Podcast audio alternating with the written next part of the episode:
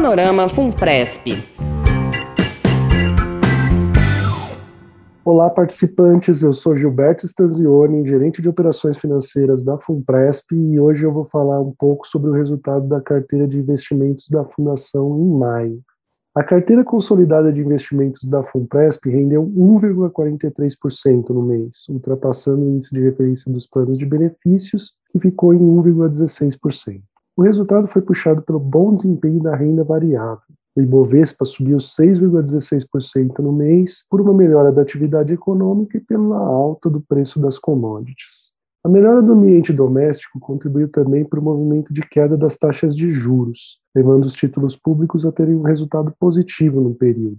Por outro lado, o dólar acabou se desvalorizando frente ao real, saindo de R$ 5,43 e indo para R$ 5,22. Apesar do crescimento externo impulsionado pela vacinação e por políticas estimulativas, essa desvalorização do dólar fez com que a posição de investimentos no exterior contribuísse negativamente para a carteira.